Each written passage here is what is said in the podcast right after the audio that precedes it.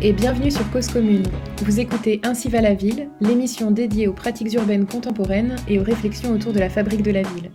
Nous sommes aujourd'hui virtuellement ensemble avec Paul, Olivier et Olivier en régie. Bonjour à vous. Bonjour, à, tous. En cette période de confinement, la radio s'est un peu réorganisée et nous enregistrons cette émission à distance grâce à l'application CleanFeed. La ville voit son fonctionnement bouleversé en ces temps de pandémie. Une bonne partie de l'humanité et la totalité de la population française est invitée, si ce n'est obligée, à rester chez elle. Alors que le transport des personnes et des marchandises est ralenti, chacun des foyers confinés se questionne sur sa capacité d'approvisionnement. Les supermarchés sont accessibles et sous contrôle, les petits commerces et les marchés se raréfient, les producteurs restent ouverts à leurs clients habituels. On entend cependant que l'agglomération parisienne ne pourrait tenir que trois jours en cas de blocus total de ses accès routiers.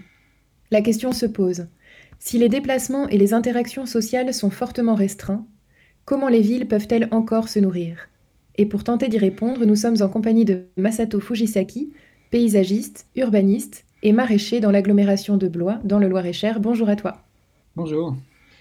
Les villes sont longtemps restées maîtres de leurs ressources nourricières, faisant de leur approvisionnement un enjeu stratégique prioritaire. Une exposition récente au pavillon de l'Arsenal, lieu d'exposition parisien consacré à la ville et à l'architecture, s'intitulait Capital agricole, chantier pour une ville cultivée. L'exposition rappelait par exemple l'importance de l'ancienne ceinture maraîchère de Paris. Il y a un siècle, l'activité agricole aux abords immédiats de la grande ville était d'une extrême intensité. Des murs à pêche de Montreuil et de Bagnolet, jusqu'aux vignes des coteaux d'Argenteuil ou de Meudon, du potager du roi à Versailles jusqu'au pain de Gonesse. Des traditions séculaires organisaient encore le ravitaillement quotidien des Parisiens au cœur même de l'industrialisation. C'est d'ailleurs à partir des cultures de légumes aux portes de la ville, tout près de l'actuel quartier du Marais, que proviendrait le nom même de maraîchage en français. Mais avec la mondialisation croissante des échanges commerciaux, les villes, petites, moyennes ou grandes, ont délaissé au fil du temps le problème de leur autosuffisance alimentaire. Comment calculer cette autosuffisance? Pour ce faire, il faut prendre la part de la production locale dans la totalité des produits agricoles, incorporés dans les différents produits alimentaires, qu'ils soient bruts, élaborés, transformés ou cuisinés, que consomment les ménages locaux. Elle est en moyenne, sur le territoire français, de 2% sur l'ensemble des 100 premières aires urbaines. Au classement des villes qui arrivent en tête de ce critère, on trouve par exemple l'agglomération de Valence, dans la Drôme, avec 6,43%, elle arrive euh, derrière Avignon, qui elle atteint 8,12%. Ces chiffres restent cependant très faibles au regard des leçons du passé. Alors, c'est pour évoquer cette situation, donc, euh, nous pensions, euh, Masato, commencer par te poser la question la plus simple, dans un premier chapitre que nous intitulons L'agriculture urbaine en temps de pandémie et donc de confinement, à propos de ton expérience. Quel est ton métier et peux-tu nous décrire ton activité de maraîcher dans une ville moyenne? Oui, alors, euh, du coup, moi je suis maraîcher euh, depuis pas très longtemps. Ça fait depuis euh, l'automne 2018 que j'ai commencé à cultiver. je suis sur un dispositif un peu particulier puisqu'il s'agit d'un espace test en agriculture et plus spécifiquement en maraîchage. donc c'est un, un, dispositif qui a été mis en place par plusieurs organismes une couveuse d'entreprise, un lycée horticole, et puis, et puis un groupement de producteurs qui permet d'assurer les débouchés de commercialisation. Euh, l'objectif de tout ce dispositif, c'est de permettre à des porteurs de projets en maraîchage de pouvoir tester leur activité euh, sans prendre de risques financiers. En fait, il faut savoir qu'en agriculture et même en maraîchage, on a souvent l'image que le maraîchage, c'est une des plus petites agricultures qui nécessite peu d'investissement. Euh, et souvent, il faut quand même un minimum 30, 50 000, 100 000 euros d'investissement pour commencer une ferme en maraîchage. Et euh, ce dispositif de couveuse permet en fait de tester son activité, euh, savoir si on arrive techniquement, mentalement, psychologiquement à tenir la charge de travail, à assurer ses débouchés commerciaux pour, mener à bien cette activité. Euh, du coup, moi, à la base, je suis architecte paysagiste. Euh, j'ai choisi de garder euh, un pied dans ce métier-là en, travaillant avec, pour des petites missions freelance de paysage de temps en temps, et pas plus particulièrement en hiver. Ensuite, le reste du temps, donc la plupart du temps en fait, quasiment 5 jours, 5 à 6 jours sur 7, euh, je cultive des légumes et j'ai choisi de me spécialiser plutôt sur les légumes asiatiques et exotiques, donc produits à Blois en Loire-et-Cher. Et alors, comment t'es venu cette idée de proposer à des gens qui a priori ne sont pas encore agriculteurs de, de tenter leur chance? Pourquoi est-ce que selon toi c'était important euh, de leur permettre de passer le pas et de leur donner aussi certaines euh, certaines libertés, certaines garanties, certaines euh, sécurités euh, pour euh, avoir l'occasion de devenir agriculteur? Alors, du coup, je, je me suis peut-être pas mal exprimé. Je suis pas à l'origine de ce dispositif. J'en suis juste bénéficiaire. Mais euh, en tout cas, c'est très important qu'il y ait ce genre de dispositif qui existe. Euh, parce que aujourd'hui, pour rentrer dans l'agriculture, ça reste un monde euh, assez particulier. Et bien souvent, c'est ceux qui sont issus du monde agricole qui arrivent à reprendre la ferme de, de leurs parents. Et c'est comme ça que les agriculteurs se, voilà, persistent jusqu'à aujourd'hui. On manque d'agriculteurs aujourd'hui en France? Oui, je pense qu'on manque clairement d'agriculteurs. Si on veut revenir sur une, une agriculture de qualité, euh, et un peu plus respectueuse de l'environnement, on a besoin de plus de monde. Quoi. Et est-ce que ce plus de monde, ça permettrait de produire mieux, mais aussi de produire plus? Euh, ça, alors, produire plus, euh, je pense, euh, produire plus sur, notre, sur le territoire français ou sur nos territoires. Et c'est surtout que ça permettrait aussi de faire vivre plus de monde. Aujourd'hui, on a une, agriculture euh, donc qui est très industrialisée, qui dépend beaucoup des importations pour euh, certains fruits et légumes.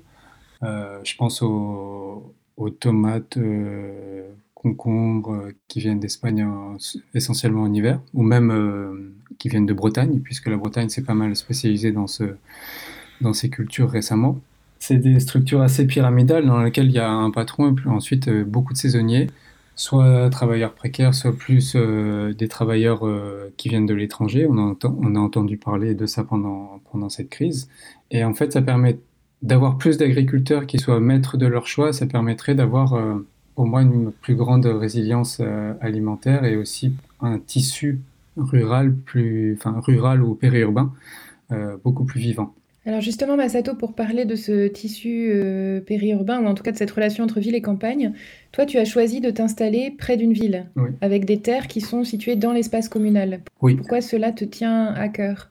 Alors, ça, c'est assez euh, personnel. C'est juste que moi, je me sens plus à l'aise en, en milieu urbain. Enfin, en milieu urbain, c'est un, un bien gros mot à Blois. On est une toute petite ville moyenne de 50 000 habitants. Euh, mais je, voilà, je me sens mieux dans ce milieu-là. J'aime pas trop euh, passer mes journées en voiture pour aller faire des courses ou, euh, ou pour des, petites choses. Donc euh, j'aime bien être proche de tout et aussi j'aime bien l'idée que ma ferme se trouve vraiment très proche de ses consommateurs. Dans tes choix de, de, de modèle agricole, tu fais tout toi-même, je crois. Production, transformation et vente. Est-ce que tu peux nous expliquer pourquoi Oui. Et est-ce que tu peux nous dire aussi euh, euh, où se vendent tes productions et, et qui consomme tes produits? Alors, euh, je oui, je fais tout moi-même, donc du semis euh, à la vente. Je fais ça d'une part parce que j'aime bien toutes ces étapes-là.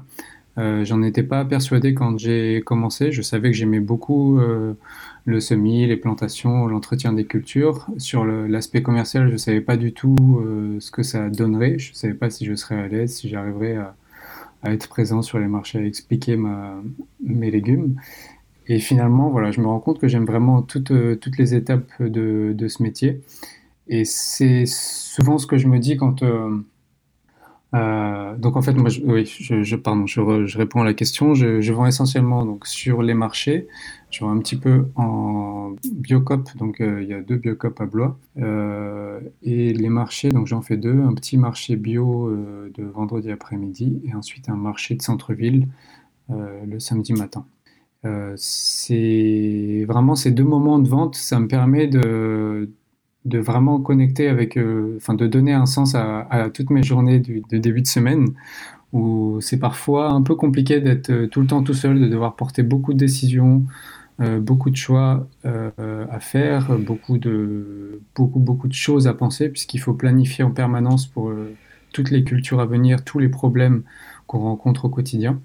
Et voilà, d'avoir le contact avec, clients, avec les clients en fin de semaine, d'avoir des retours sur les produits actuels ou passés, c'est vraiment très plaisant et ça donne beaucoup de force pour, pour continuer. Quoi. Alors, on va, on va bientôt terminer cette première partie qui nous a permis de comprendre ton, ton, activité. On a beaucoup entendu depuis le début du confinement l'enjeu de l'approvisionnement alimentaire des villes et de leur potentielle vulnérabilité. Mm. Euh, on dit souvent que plus le tissu agricole et industriel est tourné vers l'extérieur du territoire, plus sa spécialisation est grande, et donc plus sa capacité de répondre à la demande alimentaire locale est faible, ce qui a posé euh, voilà, pas mal de questions euh, récemment. Selon toi, et c'est peut-être euh, la dernière question avant de passer à notre deuxième partie, quel est le problème aujourd'hui dans la manière dont les villes s'alimentent et que la, pandémie met en évidence? Bah, pour moi, le, principal problème, c'est quand justement les lieux de production sont trop éloignés et que les acteurs locaux qui permettent de, de transformer et de distribuer cette nourriture sur le territoire ne sont pas au courant ou ne connaissent pas les, acteurs locaux de, production alimentaire. Et ce qui fait qu'on est trop dépendant de, régions extérieures, lointaines. Ouais. Tu nous as proposé donc un, premier choix musical pour l'intermède à venir, qui est un morceau de Lila Downs intitulé La Cumbia del Mol. Est-ce que tu peux nous en dire un petit mot?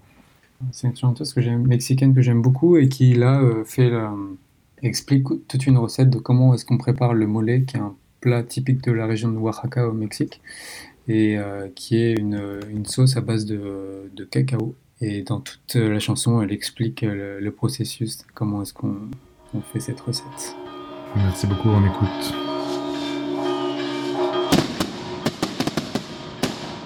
Cuentan que en Oaxaca se toma el mezcal con café. Cuentan que en Oaxaca se toma el mezcal con café. Dicen que la hierba le cura la mala fe. Dicen que la hierba le cura la mala fe.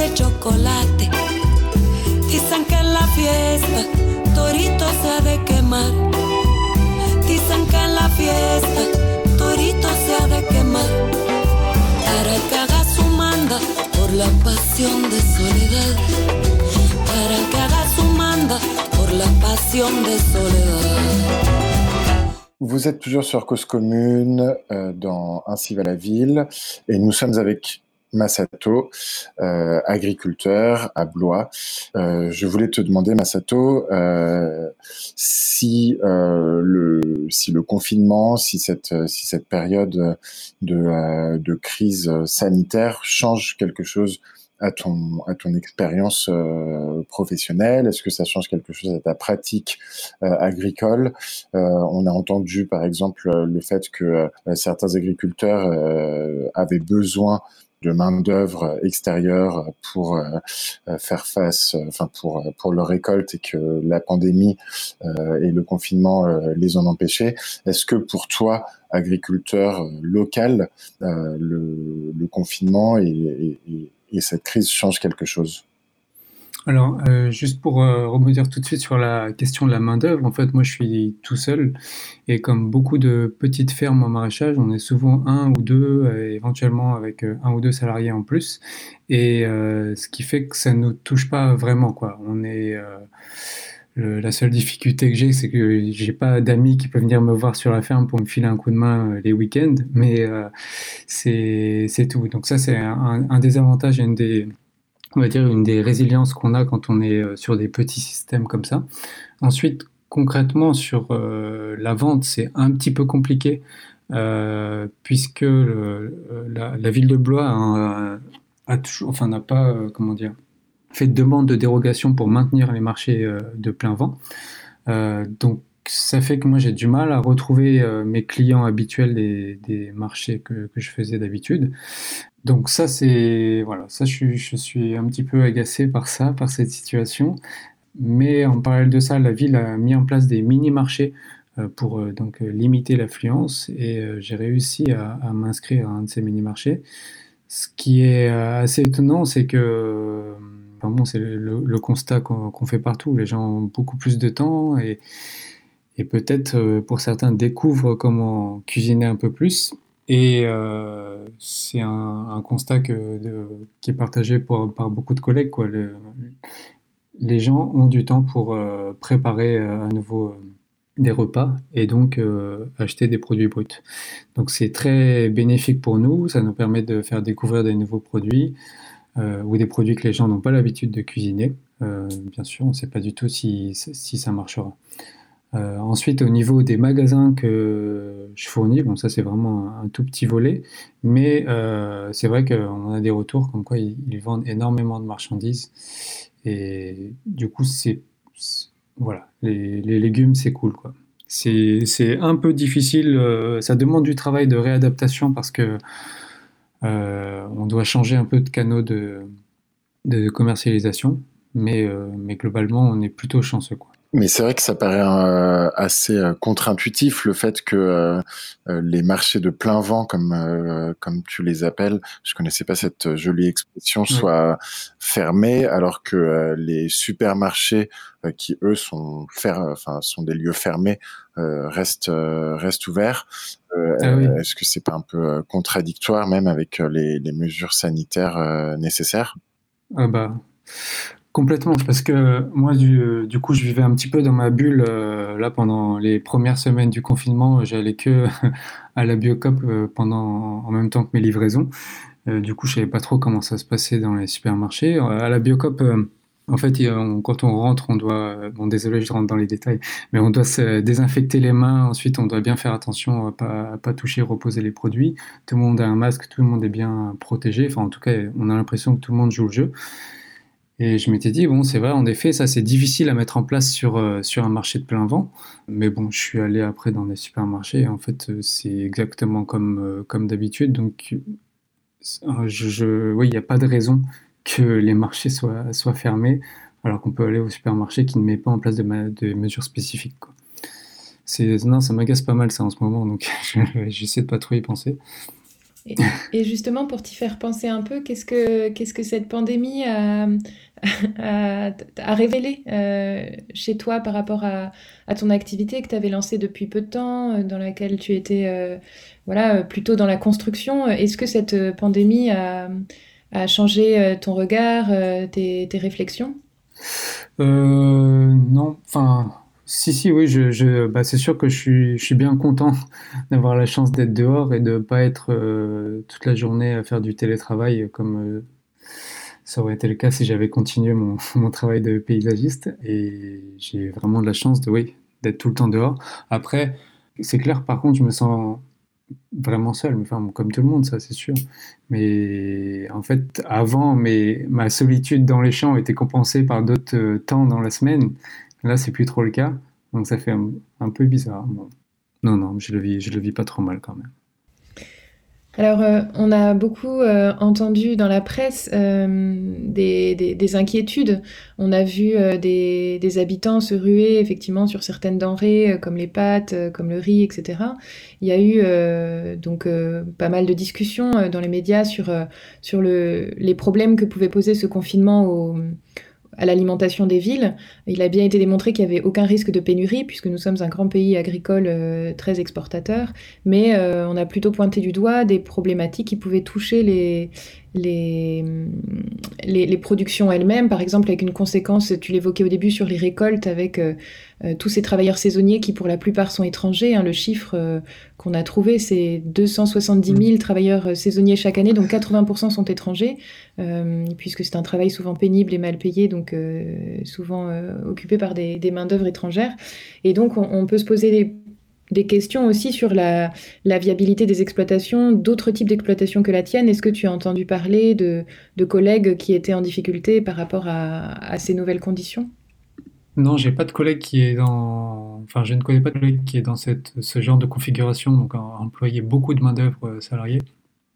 En fait, c'est quand même. Euh, quand on est dans ce cas de figure, on est dans des productions très spécialisées sur un seul type de un ou deux, trois types de cultures et sur laquelle il y a des tâches euh, très répétitives à faire, voilà, qui du coup demandent beaucoup de main-d'œuvre. Là, sur euh, les systèmes euh, en maraîchage diversifié, donc, qui, qui, est le système que j'exerce, on fait une multitude de tâches, ce qui fait que, enfin, une multitude de tâches, une multitude de cultures et de, de production, ce qui fait qu'on a des journées très très diversifiées et c'est ce qui fait qu'on n'a pas ces, besoins de tâches répétitives et donc pas de, recours à, de la main-d'œuvre extérieure. Je pense par exemple à la récolte des fraises ou à, la récolte des asperges en ce moment. Voilà. Et hum, pour parler euh, plus généralement de, de la manière dont des systèmes alimentaires autour des villes, euh, jusqu'à la fin du 19e siècle, jusqu'à il y a une centaine d'années, les villes étaient régulées elles-mêmes leur système alimentaire. On parle on parlait d'ailleurs, on a retrouvé cette expression de maire nourricier, par exemple. L'élu euh, de la ville encadrait le prix du pain, contrôlait la politique sur les activités de la chaîne alimentaire, chose qui n'est plus du tout le cas aujourd'hui, puisque le système agricole s'est largement euh, transformé en système productiviste, avec des logiques euh, économiques souvent très éloignées des territoires de vie et des bassins de vie des, populations. Et justement, on se posait la question de ce, passage d'une gouvernance alimentaire qui a été transférée depuis la sphère locale à une sphère politique plutôt étatique, voire internationale aujourd'hui. Et comme Cause Commune est une radio parisienne, on avait envie de, revenir un petit peu sur euh, euh, l'histoire récente du bassin parisien et de, la manière dont, la ville de Paris s'alimentait hier et dont elle s'alimente aujourd'hui. Est-ce que, Olivier, tu peux nous rappeler cette brève histoire de l'approvisionnement de Paris? Avec plaisir. Alors, sauf que c'est une histoire euh, longue, mais je vais évidemment la faire euh, euh, en version brève pour rappeler que finalement, il y a un siècle à peine, jusque dans les années 1930 environ, les banlieues de Paris, au fond, formaient euh, un vaste verger. Un verger de cultures de fruits, de légumes, euh, à proximité des cultures céréalières euh, des plus vastes étendues, un peu plus éloignées, hein, dont, la Beauce qui vient toucher la, région de, Blois, la ville de Blois où, travaille Evie Massato. Et finalement, il, y avait, il existait des liens très étroits, des liens d'interdépendance très fortes entre la grande ville et ses campagnes. L'une consommait ce que les autres produisaient pour elle, chacune faisant la prospérité de l'autre, puisque euh, la ville était le débouché bien sûr majeur pour ses cultivateurs. Euh, les emprises des terrains cultivés touchaient littéralement les portes de la ville et se répartissaient de façon très dense, entourant euh, l'ensemble des, villes plus petites et des villages du territoire de ce grand Paris hein, qui existait, on peut dire quasiment depuis, depuis le XVIe ou XVIIe siècle. au cœur même de l'époque industrielle, donc, au début encore du XXe siècle, nombre de villages autour de Paris restaient spécialisés avec des productions agricoles spécifiques hein, du pays de France, c'est-à-dire en gros l'actuel territoire de Roissy. C'est pour ça qu'on dit Roissy en France qui, euh, qui était euh, euh, qui reste malgré tout l'un des territoires où, la fertilité du sol était la plus poussée, avec des, mètres entiers de, limon sous le sol, jusqu'à Rie, hein, qui actuellement est enfoui sous, sous un parc d'attractions américain, en passant par la vallée de Chevreuse et jusqu'au méandre nanterrois de, de la Seine. Donc tel type de blé permettait de fabriquer tel type de pain. Là aussi, on a oublié à quel point les variétés de blé euh, anciennes, on les redécouvre petit à petit, mais étaient nombreuses. Mais cela valait bien sûr pour toutes les autres cultures, telle variété de pommes, telle variété de raisins ou, de haricots. Autour de Paris, dans les années 1900, 1910, 1920, c'est donc encore tout un écosystème très complexe qui donne, qui donne sa forme aux paysages cultivés et habités, tandis que les ouvriers font tourner les usines et les chantiers à proximité, encore une fois, immédiate. Alors je vais citer le, le, catalogue de l'exposition de l'Arsenal euh, dont je parlais tout à l'heure, euh, en 2018, qui actuellement d'ailleurs est, exposé euh, à Nice, là aussi, qui a une très riche histoire agricole et bien oubliée aujourd'hui. Donc je cite, Ces imbrications font de l'agriculture, de la nature, mais aussi de la ville, un milieu continu. Paris est un ventre vorace, aux besoins toujours croissants. Demandeur d'agricole, l'urbain assure les lieux de transformation, abattoirs, tanneries, moulins, et abrite même 80 000 chevaux et 5 000 vaches. Les halles synthétisent ce foisonnement. On y réclame les carottes de Croissy, le cresson de Marly, les haricots d'Arpajon. Fin de citation. Et donc, durant les premières vagues de construction de, la banlieue, la banlieue historique, euh, au moins en cours, on va dire, de la première moitié du XXe siècle, les lotissements qui sont bâtis suivent très souvent le tracé du parcellaire rural. Et donc la, foule euh, désordonnée, certes, des maisons individuelles, qui va euh, souvent rester les, pieds dans la boue, manquait de transport, de voirie, des services élémentaires comme l'eau courante, le chauffage, l'électricité. Et toute cette urbanisation sans urbanisme faisait horreur hein, aux architectes et aux édiles de l'époque. Cette, euh, cette, ville implantée de manière un peu sauvage et anarchique sur la campagne, fut remplacée peu à peu par des opérations massives, fondées sur le principe de la table rase, au cours des années suivantes, c'est-à-dire 1950 et surtout 60 et 70. L'aménagement du territoire, comme on disait alors, avait fait le choix de la sectorisation. Grands ensembles, villes nouvelles, zones industrielles et zones dites d'activité, technopoles, centres commerciaux, échangeurs, bretelles, entrepôts, plateformes logistiques, voies rapides, tout s'est précipité. Les parcs d'attractions, les bases de loisirs, aéroports, campus, pistes de karting, hangars de paintball sont venus s'ajouter aux marées de maisons individuelles achetées à crédit. Ces choix ont aujourd'hui presque entièrement consommé les terres cultivées parmi les plus fertiles d'Europe. Les duretés du bitume et du béton, le culte mystérieux et coûteux des ronds-points finissent aujourd'hui d'effacer le paysage des campagnes d'Île-de-France.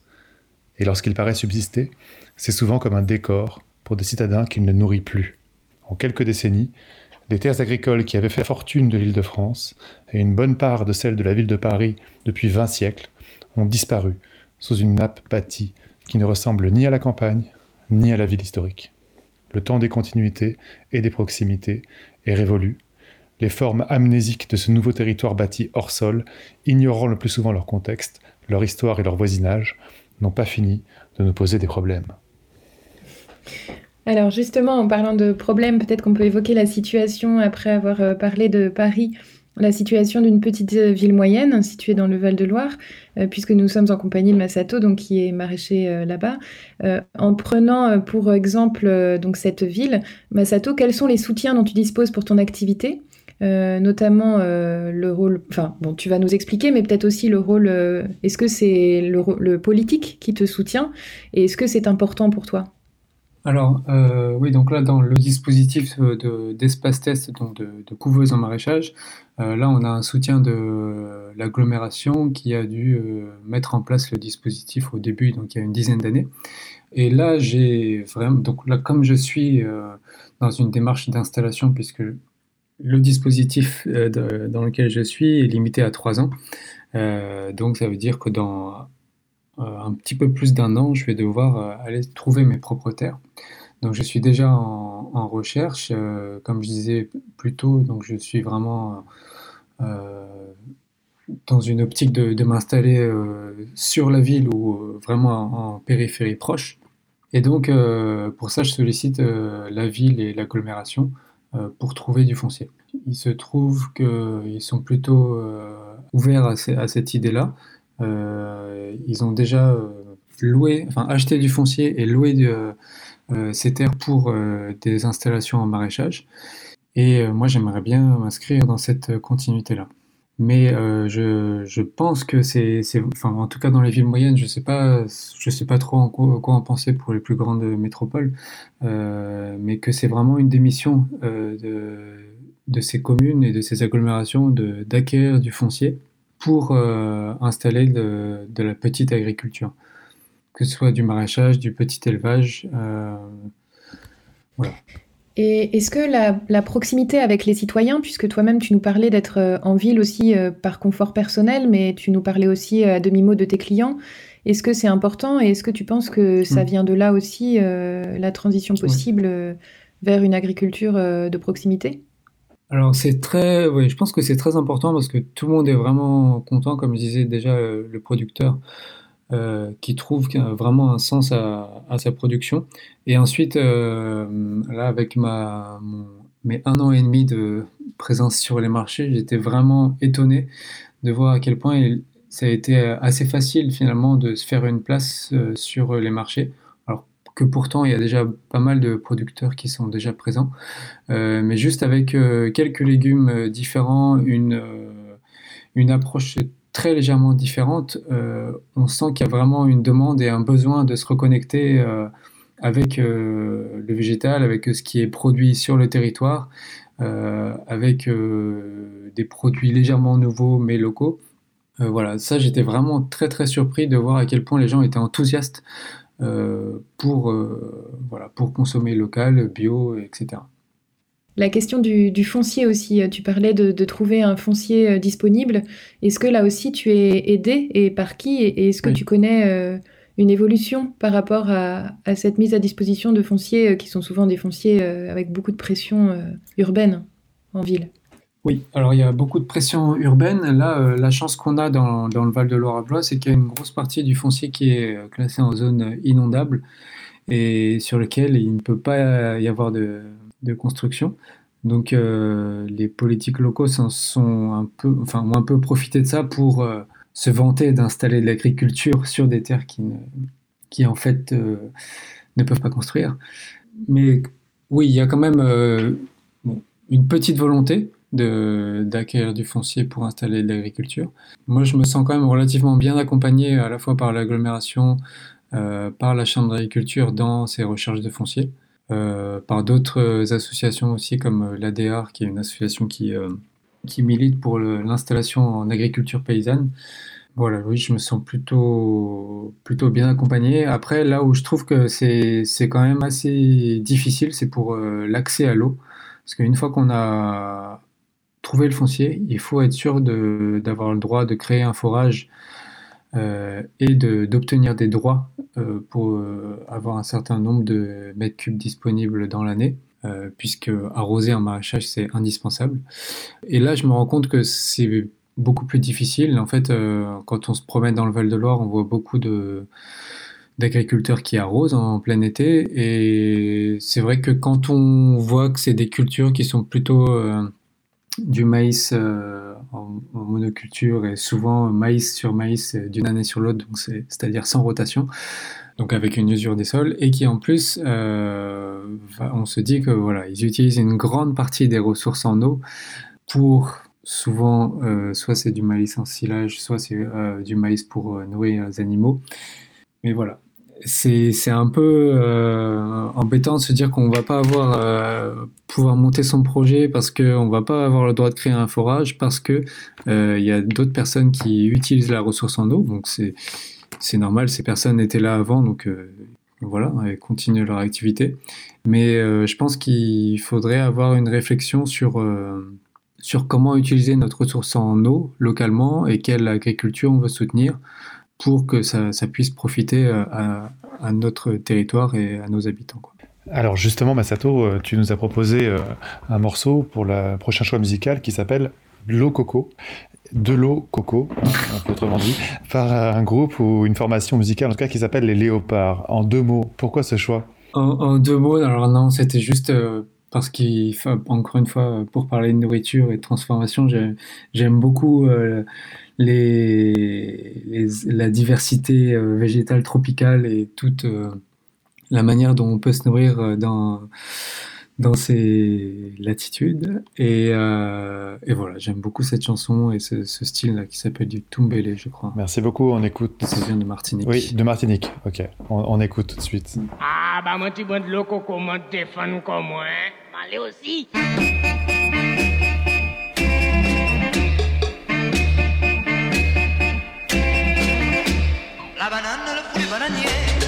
reason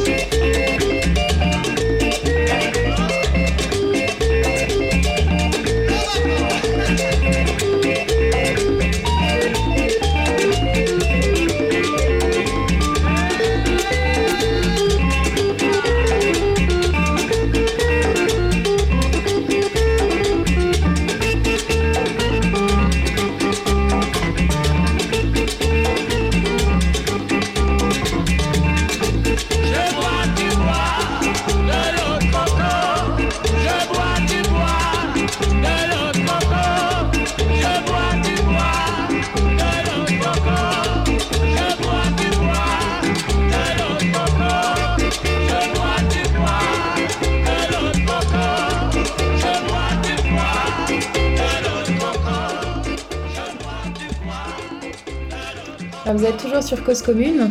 On est avec Masato, on parle d'autosuffisance alimentaire et pour la dernière partie de cette, euh, de cette émission, on, essaie, on voulait se projeter un peu sur des hypothèses pour aller vers cette autosuffisance. Et on voulait avoir ton point de vue en tant que jeune maraîcher.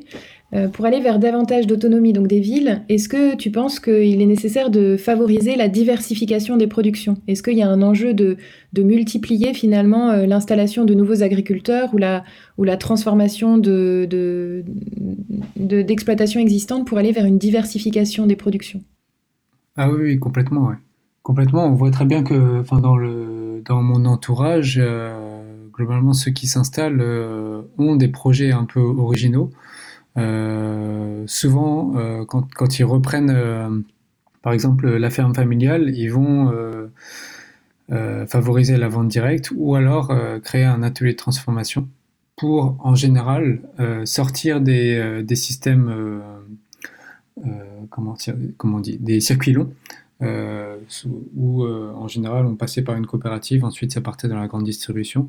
Euh, là, il y a beaucoup de, jeunes paysans qui veulent se réapproprier la, commercialisation euh, et aussi participer à, diversifier l'offre alimentaire sur le territoire.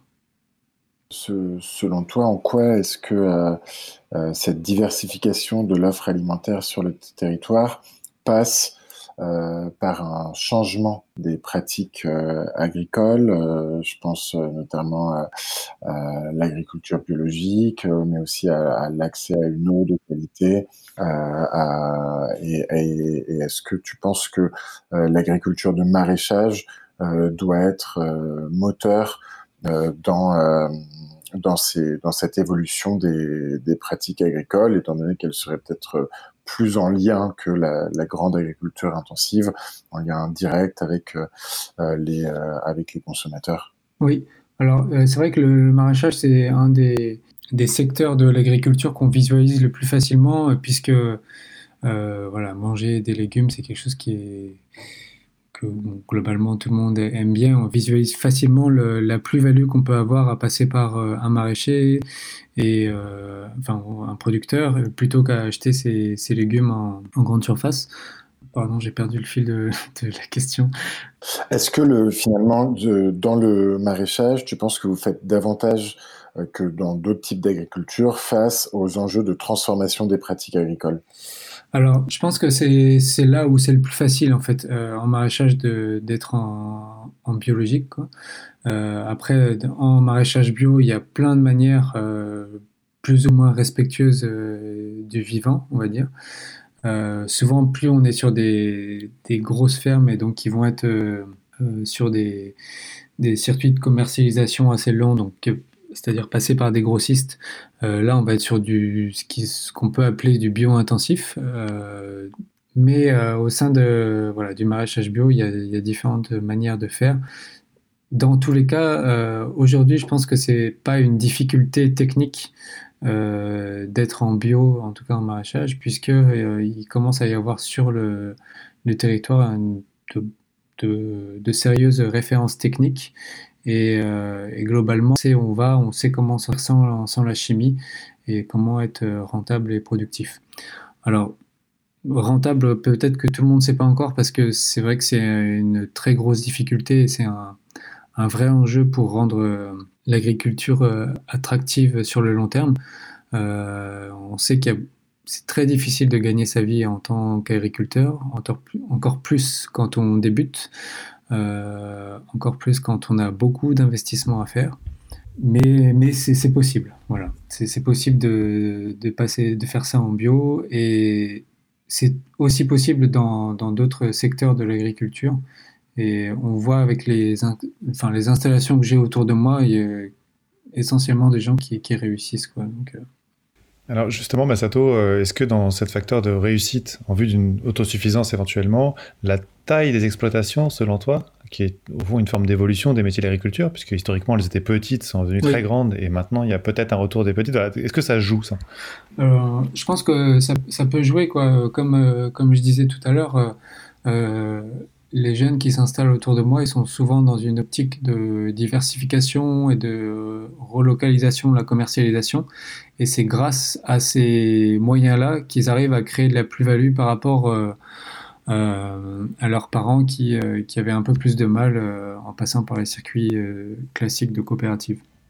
Donc oui, des en fait des tailles de ferme plus petites avec plus de personnel dessus, plus de- d'exploitants associés, peut-être moins de, de recours à la, à la main-d'œuvre saisonnière, même si elle sera toujours nécessaire pour certains, pour certains postes et pour certaines cultures.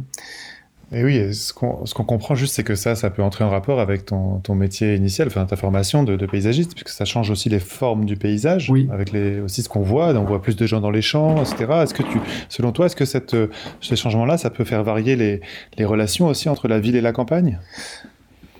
Euh, tu, tu veux dire le- la taille des exploitations? Les changements que tu décrivais, c'était la diversification, le changement aussi des, générations, et tu vois, comment ça change un peu le, paysage, je dirais, en tant qu'il est habité? Bah, pour moi, là où ça change vraiment le rapport, c'est que on...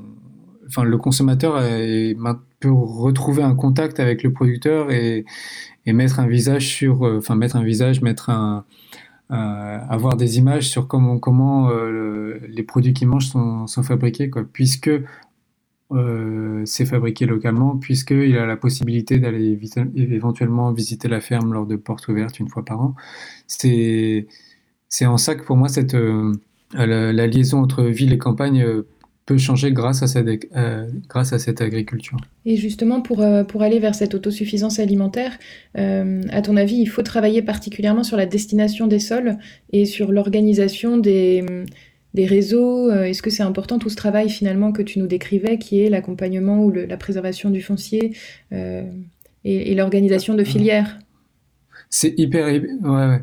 C'est hyper, hyper important. Là, moi, je me rends, compte de la chance que j'ai là d'être accompagné à la fois euh, de manière, euh, enfin, bienveillante par la Chambre d'agriculture, qui n'a pas toujours une, super image, enfin, selon les départements, mais qu'on associe souvent à l'agriculture intensive et, à la FNSEA, donc voilà, le syn- syndicat agricole euh, majoritaire. Et j'ai une super oreille de, à la fois la Chambre d'agriculture, de, l'agglomération, de la ville, des associations auxquelles je présente mon projet. Euh, c'est assez incroyable. Je pense qu'il y a dix ans, ça aurait pas été aussi euh, fac- facile. Enfin non, là je dis pas que c'est quand même facile, parce que je me rends compte là ces, dernières semaines à quel point ça va être compliqué de, m'installer.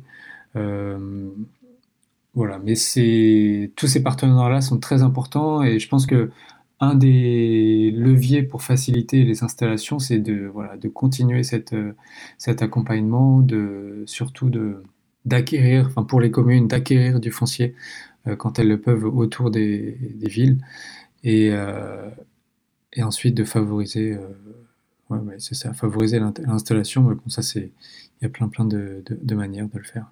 Est-ce que pour toi, favoriser l'installation des, agriculteurs ou des maraîchers euh, en ville ou aux, abords des villes, euh, donc on a bien compris, c'est un, enjeu de d'alimentation, de maîtrise peut-être de, de, la consommation. Est-ce que tu le vois aussi comme un- une sorte d'enjeu de sécurité civile, de, de survie euh, pour, euh, pour un territoire? Euh, Est-ce que tu y vois un enjeu politique? Et à ton avis, quelle serait la bonne échelle euh, pour, euh, pour euh, adresser et répondre à, ces enjeux? Euh, la bonne échelle, je pense que euh, Entre, on va dire, entre l'agglomération et le département, on est sur une échelle intéressante, quoi, pour réfléchir à ça. Euh, c'est un peu ce qui se fait sur le territoire euh, de Blois avec euh, les PAT, les plans alimentaires territoriaux, mais il y en a un petit peu partout en France, qui justement mènent une réflexion sur comment, comment repenser toute la filière pour, pour se nourrir en fait, et quels sont les, les leviers pour mieux se nourrir localement, pour faire euh, subsister euh, et développer encore plus euh, l'agriculture, développer les circuits courts? Voilà, c'est toutes ces réflexions-là qui sont, euh, je pense, importantes. Et pour prendre le cas de Blois, eux, ils réfléchissent donc à l'échelle du pays, donc c'est euh, à l'échelle de trois agglomérations regroupées. C'est à cette échelle-là qu'ils réfléchissent à, la- à l'autonomie alimentaire. Est-ce que pour parler un peu de, de- d'enjeux politiques, on a souvent dit qu'il y avait un problème de sectorisation aussi des, politiques publiques, notamment de la politique de l'agriculture qui appartient plutôt à l'échelle départementale par rapport à celle de l'aménagement urbain qui appartient plutôt euh, aux villes, aux agglomérations. Est-ce que euh, tu penses qu'il se passe euh, quelque chose dans cette sectorisation trop forte Euh, Peut-être aussi, juste pour terminer ma question, mais euh, c'est vrai que quand on réfléchit à la question de l'alimentation, on a envie de penser à la fois un peu tout le cycle de la, des matières, de la production, à la transformation, à la distribution, à la consommation, et jusqu'à la gestion, c'est-à-dire jusqu'au recyclage des matières euh, qui sont transformables ou transformées. Et donc, c'est forcément tout un système qui, lui, est totalement transversal à des politiques publiques. Est-ce que cette question politique, comment tu la vois, toi? Est-ce que tu vois euh, des évolutions en cours? Est-ce que tu, tu, tu appelles des changements euh, de tes voeux?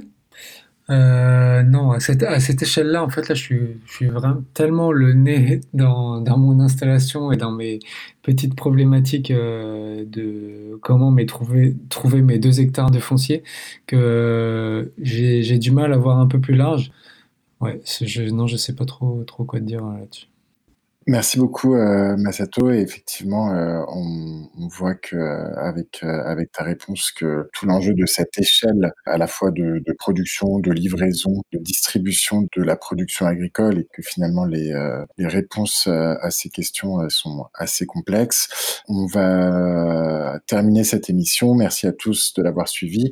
Vous pouvez bien entendu nous retrouver en podcast sur le site internet de Cause Commune ou sur l'application dédiée Commune.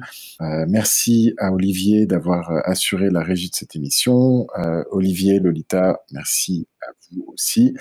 Masato, un grand merci et à bientôt dans un nouveau numéro d'Ainsi va la ville. On se quitte avec Freedom du Mr. Easy, Guilty Beats et J. Dirobi, c'est ça? Euh, oui, ça c'est un, un artiste africain qui est euh, très populaire et qui euh, est plutôt dans des sons assez légers, mais là fait, fait la promotion de l'agriculture comme un, un des piliers du changement de, de l'Afrique. Merci, à bientôt. Au revoir. Au revoir. Farming. Freedom. Farming. Sagadat. Freedom. Farming. Freedom. Farming. Freedom. But where we dey get food from? Farming. If you want chop cocoyam, where you no steal from any farm. Cause you dey get your own farm. Freedom. Farming, no farming. Freedom, oh, freedom. Farming, no farming. Freedom, oh, freedom. Where we dey get food from? Farming. If you want chop cocoyam, where you no steal from any farm. Cause you dey own your own farm. Freedom. It be like when you get business, where you dey grow, you dey get success. You go know say you get fitness. Then no, you for change your steps. Upgrade if you know you go fit. Carry tools, don't wait for the fit. Push hard, you for go, you be late. No lose card, don't hesitate. Farming, farming, farming. Freedom, freedom, freedom. More farming, more freedom. More farming, more freedom. Ah. Another guilty beat. Zagadat.